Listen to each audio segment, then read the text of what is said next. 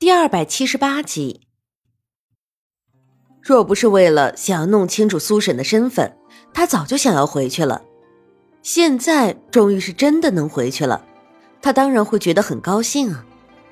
你下去吧，我知道了。苏月心一边收拾东西，一边吩咐那个人离开了。他想了想，还是把收拾好的东西放下，去找苏婶了。苏婶倒是没有一点兴奋的感觉。他的面上依旧淡淡的，看不出任何的表情。苏婶，苏月心的面上带着盎然的笑意，就像是一颗小小的太阳，温暖着苏婶的心。王妃，苏婶看着苏月心走近，待他走到他身前的时候，他才说了一句，算是礼貌的问候：“你知不知道，我们就要走了？”苏月心看了一眼苏婶，问道。你们要去哪儿？苏婶的面色又在一瞬间的紧张起来。我们就要回京城了。京城？你们赢了？苏婶这两天被苏月心缠得太厉害了，连追风去前线的事情，她都没能知道前线的情况。他就要回京城了，那他呢？他也应该跟他们一起走吗？还是说他要留下，继续在这里等着？我们就要回京城了，你要跟着我们一起离开吗？苏月心不知道苏神在想什么，总之他是想把苏神拐回京城的。我，我本就是这里的人，为什么要离开？苏神没有给苏月心一个具体的答案。苏月心看着苏神，就是笑，却一句话都没有说。这个苏神明明就是睁着眼睛说瞎话。他明明就是京城人，却硬要说自己不是京城人，实在是把他当傻子在耍。你真的不愿意和我们一起回京城吗？苏月心不客气的坐在了一旁的椅子上，看着苏婶问：“王妃，我的确不想回京城。若是你们要回去，那一路小心。”苏婶轻笑着，眸中虽然有些疑虑，但还是提醒道。好吧，既然是这样，那我就不勉强你了。苏月心的面上还是有些失望的。苏婶不愿意和他回京城，到底是因为什么？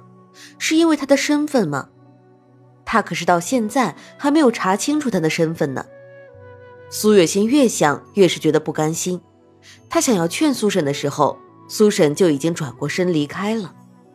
苏婶，苏月心想要喊住他。但是话到嘴边，他却只喊出了一个名字：“王妃，这件事情已经了了，我祝你回去的路上一路顺风。”苏婶看着苏月心，轻轻的一笑。虽然苏月心没看清楚苏婶的脸，但她总觉得那里面有一抹决然，她的心没来由的一紧。苏婶，你就不能跟我一起回京城吗？我知道你是京城人。跟我回去有什么不好吗？你明明有机会可以回到自己的故土，为什么要留下？苏月心看着离他有几十步之遥的苏婶，莫名的觉得他们之间的距离甚至比之还要远。他不喜欢，他真的不喜欢这样的感觉。王妃，珍重。苏婶没有回答苏月心的问题，但同时也算是回答了。他朝着苏月心行了一礼，行的是宫廷的礼仪。苏月心看着他的眸光微微一闪：“你是宫里的人？”王妃，我从来都没有帮助那个皇帝做过什么，王妃应当要相信我。苏婶并没有打算隐藏自己是宫里人的身份。他是宫里人又如何？宫里的人也不全部都是恶人，就像沈炼，是。但是，我不能放你走。苏月心看了一眼苏沈，看着他脸上那张面具，突然很想知道，他面具下的那张脸到底是什么样的。王妃，为什么又转变了心意？苏沈没有慌张，因为他知道这是苏月心的试探。你敢给我看一看你的脸吗？苏月心向前走了几步，想要靠近苏婶。但他往前一步，苏婶就会往后一步，让他根本就没有办法靠近。你躲什么？苏月心有些气恼。王妃，我知道你有很多的问题，但是我没有办法回答你。我说过，我的脸在一场大火里烧毁了，没有办法给你看。其他的，王妃说什么我都会应。苏婶看了一眼苏月心，第一次用那样冷漠疏离的态度对待他。你的脸。苏月心遥遥的看着苏婶那张冰冷的面具，面上的表情越发的变得执着起来。他想要看的是苏婶的脸，也是他心里的执念。他一直都以为苏婶就是沈炼，哪怕他知道这不一定是真的，可他就是忍不住要这样想。苏婶，只看一眼，就一眼，难道都不可以吗？苏月清说着，又往前走了两步，而同时，苏婶也往后退了两步。王妃，这件事情到此为止吧，我不可能摘下面具。永远都不可能。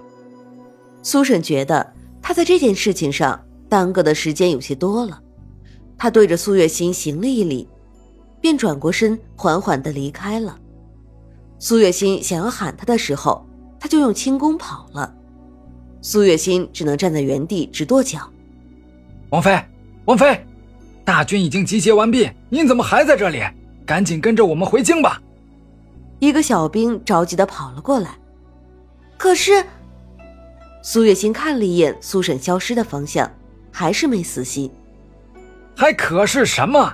王妃，回京之事刻不容缓，您还是先随属下离开吧。那小兵自然是不敢对苏月心做什么，但他的面上是有些焦急的。好吧。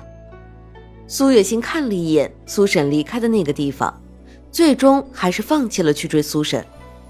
新兵营的人都是临时招来的人，在战场上的时候，也只有万般无奈的时候才会让新兵营的人上战场。这一次，苗疆的蓝玉都已经死了，苗疆没有了强力的助手，根本就不足为惧，也不需要新兵营的人上战场了。于是苏神也没有去，不然的话，苏月心也不可能找到机会百般的试探苏神。追风特地给苏月心弄来了一辆马车，苏月心这一路是坐着马车回的京城，比他来的时候不知道要好了多少。苏月心这一路担心着沈炼，于是便在追风的耳边不断的催促，以至于原本要半个月才能回到京城的，硬生生的省了一半的时间。当苏月心回到京城的时候。皇上果然如他所说的那般，在城门口派了朝中重臣来迎接。追风将军，本相是受皇上的嘱托，特地来迎接追风首领入宫的。城门口，年轻的丞相拱手行了一礼，豪爽的笑：“为皇上办事，本就是身为臣子的荣幸，倒是要劳烦丞相大人亲自跑这一趟了。”追风也拱了拱手，故作客套。两个人又说了几句互相恭维的话，一行人就跟着那年轻的丞相入了宫，包括苏月心。当然，早在回京的路上，苏月心就已经改了装扮。改装后的他俨然就成了一位翩翩君子，倒是比那位年轻的丞相还要俊俏几分。这位公子，我怎的好像没有见过？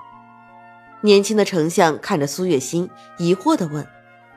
这位是军中的军师，运筹帷幄的很。